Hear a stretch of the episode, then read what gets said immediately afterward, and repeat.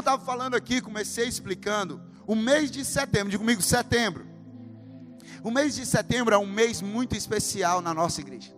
O mês de setembro vai ser um mês muito especial, porque exatamente por causa da ação Ame Seu Vizinho. Exatamente por causa da realização dessa ação, vai ser um mês muito especial. Durante essa ação, nós levaremos amor para milhares de pessoas.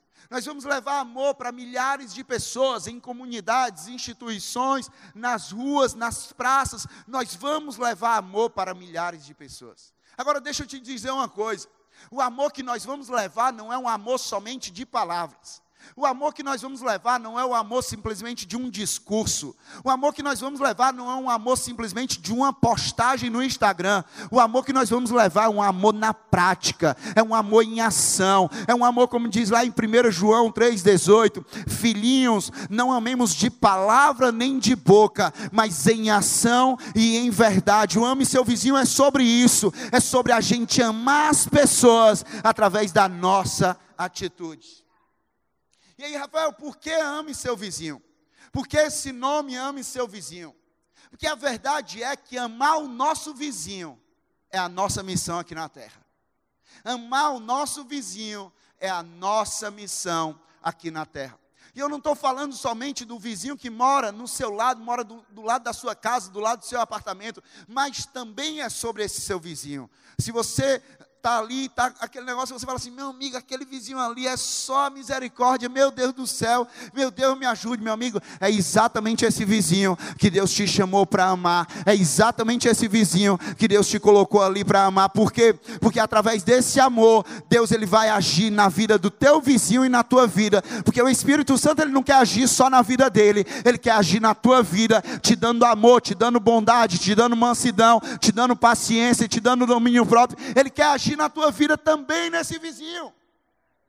Mas não é somente sobre o vizinho que mora do lado da tua casa, do teu apartamento mas é sobre o vizinho que está do teu lado na, na igreja, é o vizinho que está do teu lado sentado aqui com você, é o vizinho que senta do lado ali no teu trabalho, é o vizinho que senta do lado ali na faculdade, na escola, é o vizinho que está ali do teu lado quando você pega um ônibus para ir para algum lugar, é o vizinho que está ali do teu lado quando você está praticando atividade física, é o vizinho porque em todos os lugares Deus colocou pessoas nos cercando e eu quero te dizer uma coisa: aquelas pessoas não estão ali por acaso, aquelas pessoas estão ali porque é plano e propósito de Deus. Deus te cercou com aquelas pessoas, porque aquelas pessoas são alvo do amor de Deus através da sua vida, elas vão ser amadas através da sua vida, elas vão ser cuidadas através da sua vida, elas vão ser servidas através da sua vida, elas vão ser ajudadas através da sua vida, elas vão ser levantadas através da sua vida. Deus vai fazer através de você. As pessoas que te cercam, os vizinhos que te cercam. Olha o que é que Jesus disse lá em Lucas 10, versículo 25 ao 29. Lucas 10, 25 ao 29, Jesus diz assim: Certa ocasião, perito na lei, um religioso, levantou-se para pôr Jesus à prova e lhe perguntou: Mestre, o que preciso fazer para herdar a vida eterna? E quem aqui quer herdar a vida eterna? Dez pessoas querem herdar a vida eterna. Quem aqui quer herdar a vida eterna? Nós queremos herdar a vida eterna. O que está escrito na lei? Respondeu Jesus. Como você a lê? Ele respondeu: Ame o Senhor, o seu Deus, de todo o seu coração, de toda a sua alma e de todas as suas forças e de todo o seu entendimento, e ame o seu próximo como a si mesmo. Disse Jesus: Você respondeu corretamente, faça isso e viverá. Mas ele, querendo justificar-se, perguntou a Jesus: E quem é o meu próximo? Porque muitas vezes a questão é essa. A questão é que, como esse religioso aqui, nós queremos justificar e falar assim: não, eu quero selecionar quem é que vai ser amado por Deus. Esse aqui eu vou amar, aquele ali eu não vou amar. Próximo, aquele ali eu vou amar, aquele ali eu não vou mais amar. Próximo, esse aqui é digno do amor, esse daqui não é digno do amor. Próximo, meu amigo, aqui não existe acepção de pessoas. Deus nos cercou de pessoas para que todas elas sejam amadas. Ah, mas fez isso, é alvo do amor. Mas o passado é esse, é alvo do amor, mas me magoou, pois você vai constranger em amor, mas fez isso, você vai amar. Nós vamos amar essas pessoas. Para explicar sobre esse amor e sobre quem é o próximo, nosso vizinho que nós devemos amar, Jesus, ele conta uma parábola. Continua aí no versículo 30 ao 37, diz assim: Em resposta, disse Jesus: Um homem descia de Jerusalém para Jericó, quando caiu nas mãos de assaltantes, diga comigo, assaltantes. Estes lhe tiraram as roupas, espancaram-no e se foram, deixando-o quase morto. Aconteceu estar descendo pela mesma estrada um sacerdote, diga comigo, sacerdote. Quando viu o homem, passou pelo outro lado, e assim também um levita, diga comigo, levita. Quando chegou ao lugar e o viu, passou pelo outro lado, mas um samaritano, diga comigo, samaritano. Estando de viagem, chegou onde se encontrava o homem, e quando o viu, teve piedade, teve compaixão dele, aproximou-se, enfaixou-lhe as feridas, derramando, derramando nelas vinho e óleo, depois colocou sobre o seu próprio animal, levou-o para uma hospedaria e cuidou dele. No dia seguinte, deu dois denários ao hospedeiro e lhe disse: Cuide dele. Quando eu voltar, pagarei todas as despesas que você tiver. Qual destes três você acha que foi o próximo do homem que caiu nas mãos do assaltante? Aquele que teve misericórdia dele, respondeu o perito da lei. Jesus lhe disse: Vá e faça o mesmo. Isso aqui, essas palavras de Jesus, essas últimas palavras de Jesus, definem exatamente o tema da nossa série de setembro. Faça o mesmo faça o mesmo. Ah, pastor, o que é que a gente vai fazer? Ah, pastor, como é que a gente vai fazer? Ah, pastor, ah, pastor, ah, pastor, ei, faça o mesmo. Porque quando nós ouvirmos a palavra, quando nós entendermos a palavra, quando nós recebermos a palavra e os princípios eternos que existem nessa palavra, nós vamos seguir aquilo que Jesus diz para nós. Agora vão e façam o mesmo. Agora vamos entender melhor sobre isso, o que é que isso significa. O texto que nós lemos contempla a conhecida parábola do bom samaritano. Ela foi contada por Jesus para responder uma pergunta: quem é meu próximo? Para responder um questionamento: quem é meu próximo? Mas essa pergunta, ela teve origem de uma outra questão, que era quando o perito ele perguntou assim: como é que eu posso fazer para herdar a vida eterna? Como é que eu posso fazer para receber a vida eterna? E o que a gente precisa entender sobre isso é que a vida eterna não é uma vida somente após a morte. Porque tem gente que limita a vida eterna, diz assim: não, vida eterna é sobre uma vida após a morte. Não, Deus ele te chamou para viver a eternidade aqui agora. Porque Deus ele não quer que você viva por aquilo que é passageiro, mas Deus ele quer que você viva por, por, por aquilo que é eterno. Então você pode sim não viver somente a eternidade lá na glória, mas você pode viver a eternidade aqui e agora. Eternidade, vida eterna, é a vida que se manifesta antes da morte. Vida eterna é a vida preenchida pelo eterno. É uma vida que é preenchida pelo eterno e não por aquilo que é passageiro. Porque às vezes tem pessoas que preenchem a vida muito com aquilo que é passageiro, com o dinheiro que é passageiro, com um bem que é passageiro, com um carro que é passageiro, com um trabalho que é passageiro. Deixa eu te dizer uma coisa: todas essas coisas vão passar, mas a minha vida e a tua vida, ela deve ser preenchida por aquilo que é eterno. Se trata da vida de Deus experimentada aqui e agora. É uma vida cheia de significado real. A parábola do bom samaritano é uma parábola sobre viver a verdadeira vida. Por que verdadeira vida? Porque eu tenho para mim, quando eu olho a palavra, eu digo assim: vida só tem uma, e essa é com Jesus. Isso aqui não sou eu que estou dizendo, é a palavra, porque Jesus ele diz o quê? Eu sou o caminho, eu sou a verdade e eu sou a vida. Desculpe se você entende de uma forma diferente, mas quando eu olho essa palavra, eu vejo se Jesus ele é a vida. Eu só posso viver se for em Jesus. Se eu não estou em Jesus e com Jesus, eu estou fazendo qualquer coisa menos vivendo. A questão é que tem muita gente vagando. Tem muita gente sobrevivendo. E você não foi chamado apenas para sobreviver. Você não foi chamado apenas para vagar. Você foi chamado para viver. Mas não é uma vida qualquer. Não é uma vida medíocre. Você foi chamado para viver uma vida abundante. Uma vida plena. Uma vida completa em Jesus. Quem te completa não é dinheiro. Quem te completa não é relacionamento. Quem te completa não é um homem. Quem te completa não é uma mulher. Quem te completa não é um bem. Quem te completa não é um carro. Não é um trabalho. Quem completa é Jesus Cristo. Somente nele nós temos a vida plena, a vida abundante. Agora, como é que a vida pode valer a pena? Ter sentido e ser eterna, mesmo ela sendo finita. Mesmo essa vida sendo finita, como é que ela pode valer a pena? Fazer sentido e ser eterna. Um dia eu escutei uma frase que dizia que a vida, ela só vale a pena ser vivida se ela estiver envolvida na vida de outras vidas. A vida, ela só vale a pena ser vivida quando a nossa vida ela se encontra envolvida na vida de outras vidas. Porque a nossa vida não é somente sobre nós, a nossa vida não é somente sobre o nosso umbigo, a nossa vida não é somente sobre o nosso desejo, a nossa vida não é somente sobre o nosso querer, a nossa vida não é somente sobre os nossos planos, a nossa vida é sobre os planos e, o, e a vontade de Deus, e o plano e a vontade de Deus sempre vai envolver eu e você envolvido na vida de outras pessoas, vai, vai, vai ser eu e você envolvido na igreja, eu e você comprometido na igreja, eu e você em um grupo de crescimento, eu e você servindo, eu e você ajudando ajudando pessoas, eu e você alcançando pessoas, eu e você sendo generoso com pessoas, eu e você no ame seu vizinho, vai envolver sempre isso.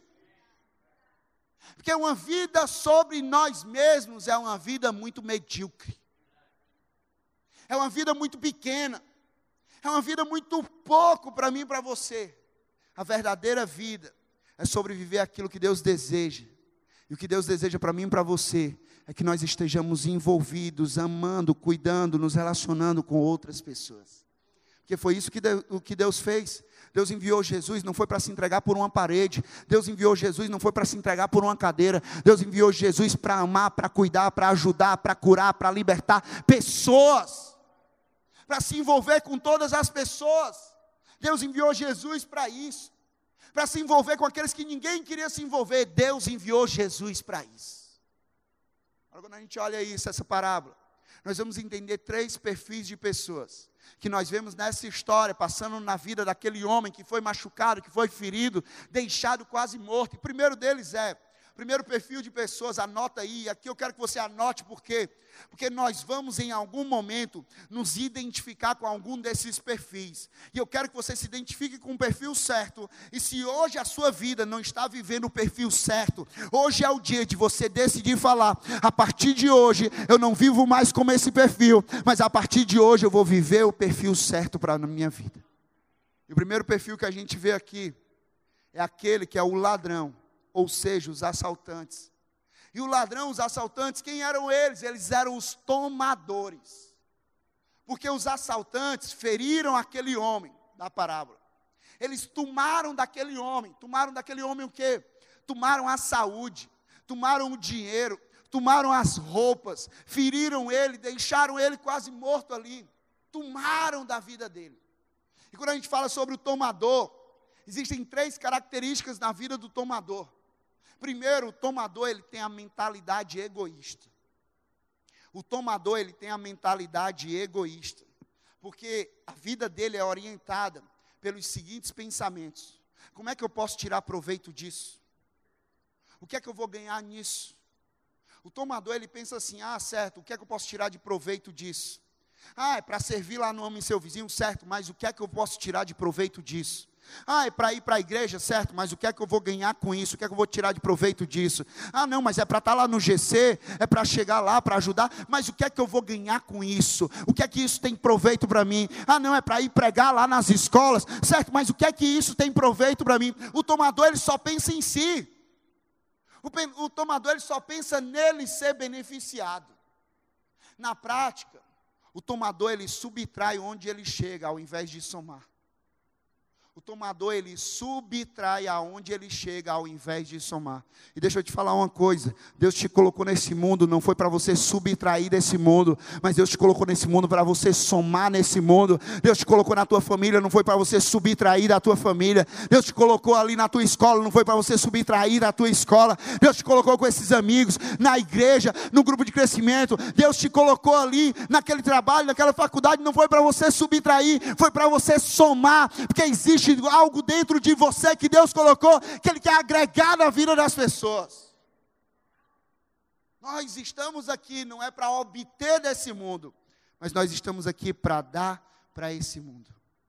A mente, o coração do tomador é centrado em si mesmo, no seu interesse, no seu desejo, na sua conveniência, é aquilo que é conveniente a ele. Se não lhe beneficia, o tomador ele não se move. Ah, não, isso aqui não vai me, me beneficiar, então eu não vou me mover para ajeitar aquela cadeira, não. Isso aqui não vai me beneficiar, então eu não vou me mover para receber as pessoas, não. Isso aqui não vai me beneficiar, então eu não vou me mover para estar tá ali no Kids, não. Isso aqui não vai me beneficiar, então eu não vou me mover para chegar mais cedo na igreja, não. Se não me beneficia, eu não me movo.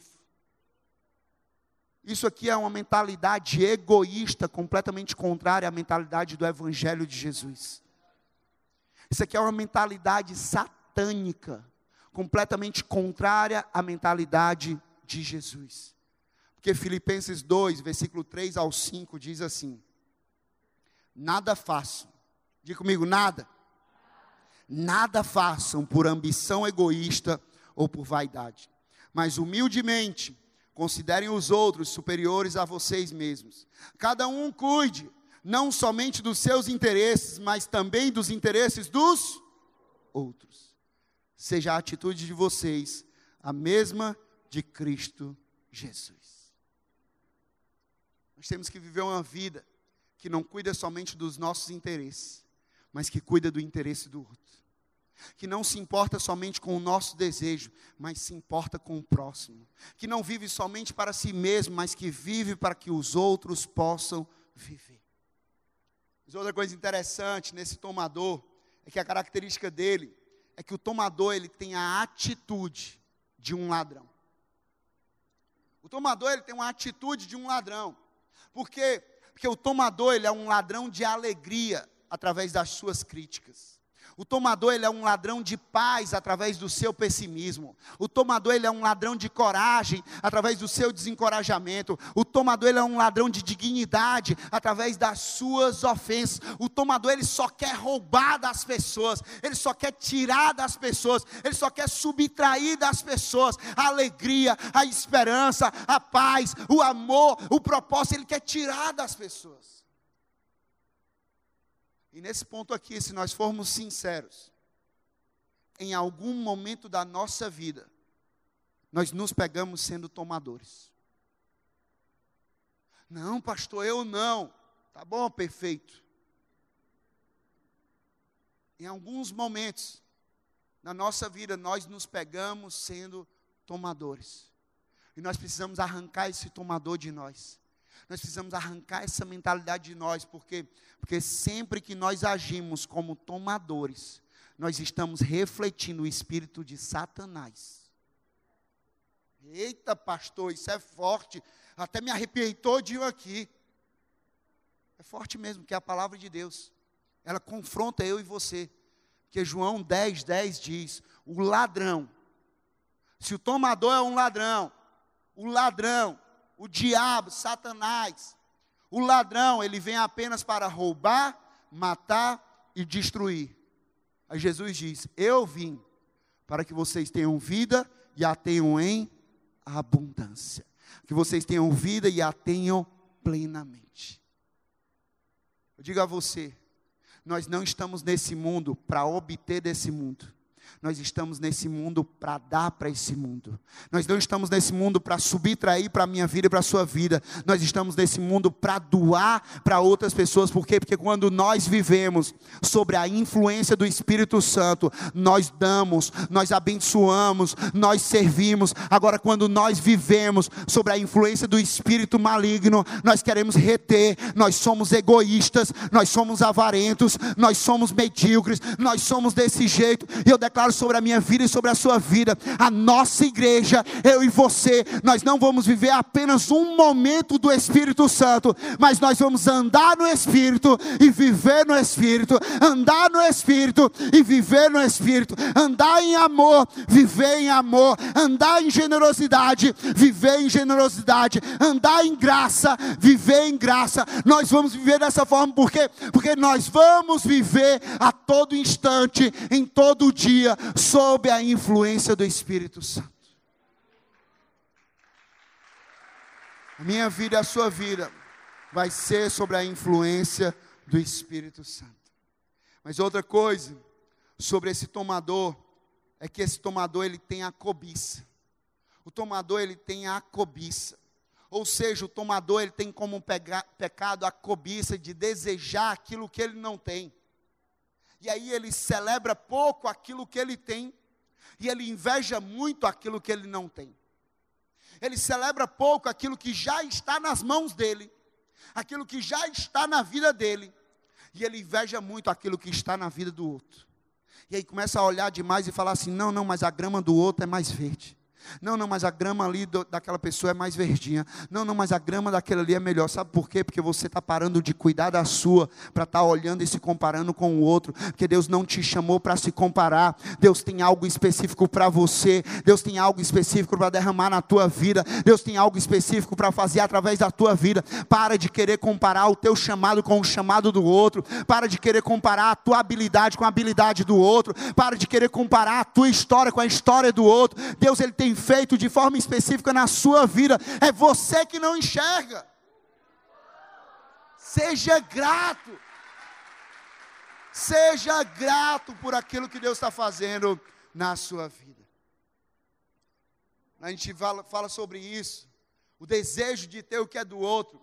A gente vê aqui que muitas vezes é como se nós fôssemos uma sanguessuga, ou como se nós fôssemos as filhas da sanguessuga, como diz lá em Provérbios. Como assim, Rafa? O texto de Provérbios fala sobre isso. Olha o que aqui diz, Provérbios 30, versículo 15, diz assim: Duas filhas têm a sanguessuga, de, de, gritam elas. Duas filhas têm a sanguessuga. A sanguessuga, ela quer sugar, puxar somente para ela. E o que é que ela grita? De, de. Dê para mim, dê para mim. Eu quero mais, eu quero mais amor, eu quero mais atenção, eu quero mais cuidado, eu quero mais dinheiro, eu quero mais sucesso, eu quero mais isso, eu quero mais aquilo. É para mim, é para mim, é para mim, é para mim. E Deus não te chamou para isso. Deus não te chamou para você ser uma sanguessuga. Muito pelo contrário, Deus te chamou para fluir através da tua vida. Você está aqui nesse lugar, você é cheio nesse lugar, mas nesse lugar você já pode transbordar. Você é cheio aqui na igreja, mas quando você sai daqui é para você transbordar, para você derramar, para você levar aquilo que está dentro de você. Em resumo, quando a gente olha essas sanguessugas, que às vezes a gente pode estar sendo dessa forma, as suas mãos estão fechadas para servir, mas o dedo apontado para criticar aqueles que fazem. A mão fechada para servir, mas o dedo está pronto para apontar e criticar aqueles que estão fazendo, aquele que está se levantando para fazer a diferença, aquele que está servindo, aquele que está acordando cedo, aquele que está chegando cedo, aquele que está se colocando à disposição para liderar. Não faz nada, mas reclama na vida dos outros. Não faz nada, mas aponta a vida dos outros, critica a vida dos outros. Esse a boca está fechada. A boca está fechada para proclamar as boas novas do Evangelho de Jesus, mas está aberta e pronta para desencorajar e ferir as pessoas. Esse é o tomador. Esse é o tomador. Mas nessa história, também, também existiam os religiosos, sacerdotes, os levitas. E esses religiosos, eles eram o quê? característica deles é que eles eram indiferentes. Ou seja, eles diziam: o que é teu é teu, o que é meu é meu e ponto final. A gente não vai misturar essas coisas, eu sou indiferente a tudo. Aqui significa que na parábola o religioso, ele simboliza aqueles que vivem de modo indiferente à dor dos outros. Aqueles que viam as pessoas sangrando aqui na frente deles e eles eram indiferentes. As pessoas sofrendo na vida de, na frente deles e eles indiferentes. As pessoas padecendo na frente deles e eles indiferentes. Eu oro para que Deus tire isso da minha vida e da tua vida, que nós nunca sejamos indiferentes ao que tem acontecido nesse mundo, à dor desse mundo, ao choro desse mundo, ao sofrimento desse mundo, que nós não sejamos indiferentes ao que tem acontecido nas escolas, que nós não sejamos diferentes ao que tem acontecido nas famílias que nós não sejamos indiferentes ao que tem acontecido nessa cidade, que nós possamos sentir, que nós não sejamos indiferentes. Porque os religiosos, os indiferentes, eles veem um homem caído, eles veem um homem ferido, mas ao invés de se aproximarem, eles se afastam. Eles passam para o outro lado. Porque o texto fala que eles viram e eles viam na direção, mas quando eles viram um homem ferido, eles passaram para o outro lado. Ou seja, eles viam na, no caminho do propósito, eles viam na direção do propósito, e o propósito era ajudar aquele homem ferido. E aí, quando eles veem um propósito, enxergam um propósito, enxergam aquele homem ferido, eles preferem passar para o outro lado, para o lado da indiferença. Preferem passar para outra calçada, para a calçada da indiferença. A minha pergunta para você é: o que é que você faz diante da dor dos outros? O que é que você faz diante da dor da tua família? O que é que você faz diante da dor daquele teu amigo, tua amiga do GC? O que é que você faz diante da dor daquele teu vizinho? O que é que você faz diante da dor daquele teu colega, da escola, da faculdade, do trabalho? O que é que você faz diante da dor dele? Porque quantas pessoas vivem pelo outro lado, vivem passando para o outro lado, preferem passar longe da dor dos filhos, preferem passar longe das dor dos pais, preferem passar longe da dor do marido, da dor da esposa, preferem passar longe da dor de um amigo, preferem passar longe da dor do mundo à sua volta. Quantas pessoas são indiferentes ao que tem acontecido? E o indiferente, ele tem como característica ver e não se compadecer. O indiferente, ele vê e ele não age.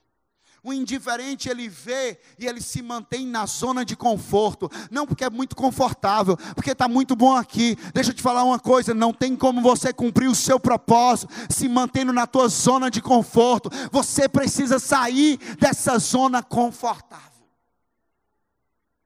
O indiferente ele vê e ele espera que os outros resolvam.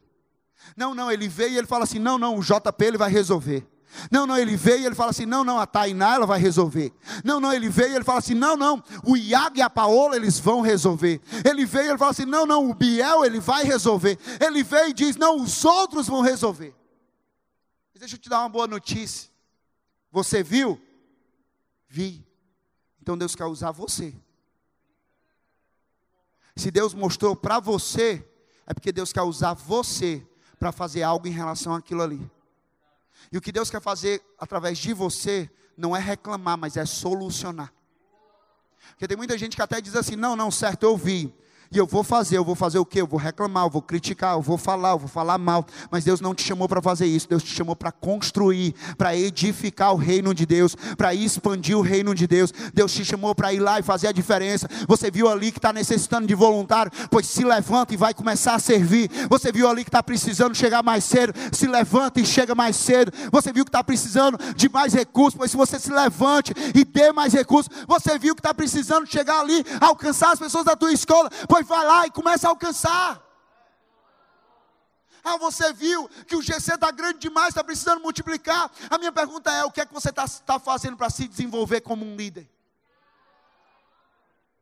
O que é que você está fazendo para se desenvolver, para cuidar de pessoas? Porque você acha realmente que você está sendo cuidado apenas para ficar continuando sendo cuidado a vida toda? Essa não é a dinâmica de Deus, não. Deus ele cuida de você através de outras pessoas, para que depois você comece a cuidar de outras pessoas. Porque da mesma forma que você é cuidado, você cuida. E é isso que Deus quer fazer através da tua vida. Nós precisamos fazer algo. Agora é interessante que na parábola, os indiferentes, está comigo, amém? Você está recebendo, amém? É interessante que na parábola os indiferentes, eles eram os religiosos o sacerdote e o levita. Exatamente de quem deveria se esperar o exemplo. Quem deveria dar o exemplo era o sacerdote. Quem deveria dar o exemplo era o levita. E eles estavam sendo indiferentes. E muitas vezes nós dizemos que somos espirituais demais. Quantos aqui já ouviram isso, alguém falar? Às vezes somos nós que falamos, não, sou espiritual demais. Qual é o teu parâmetro de espiritualidade? Qual a tua definição de espiritualidade?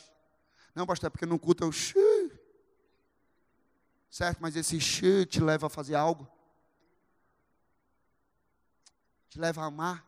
Te leva a cuidar? Porque que espiritualidade é essa? Que me faz cuidar apenas do que diz respeito a mim e que não se traduz em amor e compaixão para com o próximo. Que espiritualidade é essa? Que, se que é somente sobre eu somente sobre mim, somente sobre você. Que espiritualidade é essa? Que não te leva a servir ao próximo, que espiritualidade é essa que não te leva a edificar a igreja, que espiritualidade é essa que não te leva a orar pelas pessoas, que espiritualidade é essa que não te leva a ouvir as pessoas, que espiritualidade é essa que não te leva a ser generoso, que espiritualidade é essa? Essa é a espiritualidade distorcida, denunciada pelo profeta Isaías. Estava falando ali sobre o verdadeiro jejum, que é jejum, que é jejum, que é o sacrifício. E aí, Isaías 58, versículos 6 e 7 diz assim: O jejum que eu desejo, o sacrifício que eu desejo não é este? Soltar as correntes da injustiça, desatar as cordas do jugo, pôr em liberdade os oprimidos e romper todo o jugo?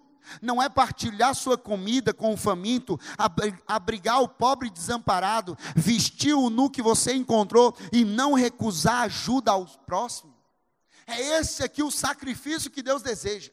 É esse daqui a ação que Deus deseja, a atitude que Deus espera de mim e de você. E que os religiosos não tiveram. Mas por último, naquela história, naquela parábola, havia o samaritano. E o samaritano, ele era o generoso. Porque o pensamento do samaritano era: o que eu tenho é para servir algo maior, muito maior do que eu mesmo. O samaritano ele pensava: Ei, o que eu tenho, o tempo que eu tenho, o recurso que eu tenho, os dons e habilidades que eu tenho, tudo que eu tenho é para servir algo muito maior do que eu mesmo aquilo que você tem dado por Deus, deixa eu te dar uma boa notícia: é para algo muito maior do que você mesmo. Ele fala lá no texto, continua, no texto de Lucas 10, a partir do versículo 33, mais um samaritano, estando de viagem, chegou onde se encontrava o homem, e quando o viu, teve piedade dele, aproximou-se e fachou-lhe as feridas, derramando nelas vinho e óleo. Depois colocou-o sobre o seu próprio animal, levou-o para uma hospedaria e cuidou dele. No dia seguinte, deu dois denários ao hospedeiro e disse-lhe: Cuide dele. Quando voltar, lhe pagarei todas as despesas que você tiver. É interessante que o samaritano ele carrega em sua atitude algumas características. A primeira característica na atitude do samaritano é compaixão aquele samaritano ele teve compaixão. Ele olhou e ele se importou com a situação do próximo. E aqui a gente precisa diferenciar o que é sentir compaixão e o que é sentir pena. Porque existem pessoas que sentem pena, mas existem pessoas que têm compaixão. Porque a pena nem sempre vai te levar a agir, mas a compaixão, ela vai te levar a agir em prol daquela necessidade. Deus não te chamou para ter pena das pessoas. Deus te chamou para ter compaixão das pessoas. Eu oro para que o meu coração e o teu coração ele seja cheio de compaixão, Seja cheio de compaixão para com o perdido. Seja cheio de compaixão para o necessitado. Seja cheio de compaixão para aquele que está ferido. Seja cheio de compaixão. 1 Pedro 3,8, na NVT, diz assim: Por fim, tenham todos o mesmo modo de pensar. Sejam cheios, sejam cheios de compaixão uns pelos outros Amem uns aos outros como irmãos. Mostrem misericórdia e humildade. Foi isso que aquele samaritano fez com aquele homem. Mas o samaritano ele não teve só compaixão, mas ele teve uma atitude. O samaritano ele teve compaixão, mas ele também agiu. Porque compaixão é o amor que age. Compaixão é um amor em movimento o samaritano ele saiu da sua zona de conforto. O samaritano ele parou tudo. Ele deixou a agenda de lado, os compromissos de lado, e ele se importou com aquele homem que estava ferido. E quantas vezes a gente se prende muito mais a uma agenda do que a uma pessoa que está necessitada? Quantas vezes a gente está passando ali na correria do nosso dia e a gente não dá um bom dia para uma pessoa? a gente não pergunta como uma pessoa está. E quando a gente pergunta se aquela pessoa abre o coração na hora, a gente diz que não tem tempo para escutar, que a gente escuta depois, que a gente conversa depois. Nós precisamos ter mais compaixão e agir nessa compaixão, parando, se importando. Eu não estou dizendo que a gente vai desvalorizar a partir de agora os nossos compromissos, mas a nossa agenda ela não é preenchida com coisas, a nossa agenda é preenchida por pessoas. Deus ele tem uma agenda estabelecida para mim e para você. E nessa agenda existem vários encontros. Um encontro quando você está indo para a sua escola, um encontro quando você está saindo do seu condomínio, um encontro quando você está indo pegar o Uber. Cada pessoa ali é um encontro que Deus marcou para você falar do amor de Deus, para você ouvir aquela pessoa, para você orar por aquela pessoa, para você ajudar aquela pessoa. É um encontro em uma agenda.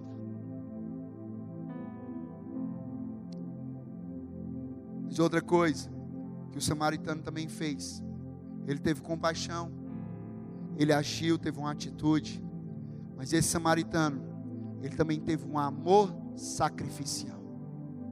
Um amor sacrificial. Que o samaritano, a palavra diz que ele pagou para que aquele homem fosse cuidado. Ele pagou para que aquele homem fosse ajudado. Ele fez um sacrifício muito semelhante ao que nós vamos fazer. Porque no Ame Seu Vizinho nós vamos pagar para vestir uma camisa do Ame Seu Vizinho. No Ame Seu Vizinho nós vamos pagar para comprar a cesta básica. No Ame Seu Vizinho nós vamos pagar para revitalizar o IVV. Nós vamos pagar, nós vamos fazer sacrifício. Mas sabe por quê? Porque se Jesus é a nossa mensagem, sacrifício é o nosso estilo de vida. Sacrifício não é algo pontual, sacrifício não é algo isolado, sacrifício é o nosso estilo de vida. Por quê? Porque foi exatamente isso que Jesus fez.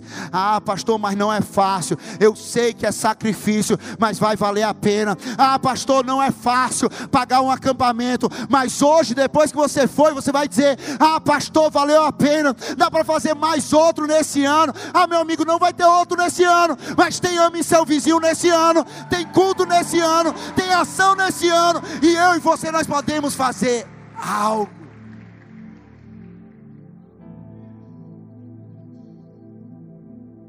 Vai ser sacrifício, mas vai valer a pena. Perceba que o samaritano, ele é uma figura de Jesus. O nosso Salvador, ele veio ao nosso encontro, como aquele samaritano foi ao encontro daquele homem. Ele se compadeceu de nós, ele pagou o preço com o corpo dele pregado naquela cruz, com o sangue dele derramado naquela cruz. Ele pagou todo o preço pela nossa restauração, pela nossa libertação, pela nossa salvação, pelo nosso perdão. Ele pagou o preço. Então, ser um samaritano, aqui nesse texto a gente aprende que é ser Cristo para as pessoas, é ser Cristo para as pessoas à nossa volta, é fazer aquilo que Jesus faria, é seguir os passos de Jesus. A minha pergunta para você é: quem é você nessa história? E o que Jesus diz para você é: ei, não seja como um ladrão, assaltante, tomador, que só quer reter, que só quer obter, que só quer subtrair. Não seja, não seja como religioso, indiferente à dor dos outros, mas seja como um samaritano que amou, o samaritano que teve compaixão, o samaritano que agiu, o samaritano que ajudou, o samaritano que sacrificou. Jesus diz para mim, para você, ei Agora que você ouviu essas coisas, agora que você sabe dessas coisas, agora vai e faça o mesmo. Agora vai e faça o mesmo que esse samaritano fez. Agora vai e faça o mesmo que eu fiz por você. Que existe uma ansiedade Existe uma cidade aqui a ser cuidada, existe um povo a ser amado, existe um povo a ser amparado, existe um povo a ser levantado, existe um povo a ser alimentado, existem pessoas mortas espiritualmente, precisando ouvir o evangelho da salvação em Jesus Cristo. E a pergunta de Jesus para mim e para você é o que está lá em Isaías 6,8. Então ouvi a voz do Senhor conclamando: Quem enviarei? Quem irá por nós. Quem enviarei para as escolas, quem enviarei para os trabalhos, quem enviarei para as famílias, quem enviarei para as faculdades, quem enviarei para o amo e seu vizinho, quem enviarei para a igreja, quem eu enviarei. E ele espera de mim, de você a resposta: Eis-me aqui, envia-me. Eis-me aqui, envia-me. Eis-me aqui, envia-me.